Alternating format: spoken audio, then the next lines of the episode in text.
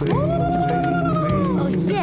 你了吗你了吗？大家好，我系赵经理。为什么河马要一直泡在水里面呢？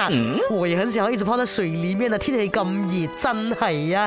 当然，河马一直泡在水里面就不只是因为天气很热的，OK。首先呢，河马必须要大。大量喝水的那河马的消化道哦，和其他同类型的动物哦，有一个很明显的区别，就是它的这个结肠很短，而且呢没有盲肠啊。这一段呢是负责吸收水分的，Yeah，that's why 这个河马呢对水分的吸收效率是非常的糟糕的。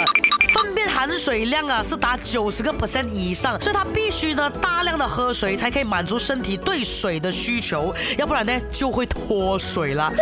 再来啊，河马的这个皮肤哦哦很嫩，在阳光照射下哦很容易哦被灼伤或者是干裂的。那为了适应水生生活呢，河马的皮肤就做了相应的改进啊，通体光滑无毛，以减少在水中运动的这个阻力啊。游得就必游失啦，这种皮。肤啊，不好的地方就是缺乏保护，对阳光很敏感呐，尤其是热带非洲的阳光啊，还那么毒哦。所以呢，河马需要泡在水里面，保持皮肤湿润。咚咚呀，不敢离开水源太久啊。如果河马长时间远离水源的话啦，嗨呀嗨呀，它的皮肤表面呢就会分泌一种红红的，被称为汗血的液体。实际上呢，这种液体就不是汗来的，也不是血，呈现红色是因为其中含有酸性色素。然后呢，汗。淡雪呢，又具有这个防晒霜、保湿霜和抗生素三合一的功能，可以起到这个保护皮肤的作用。虽然是这样讲啦，可是哦，还是最好不要离开水太久喽。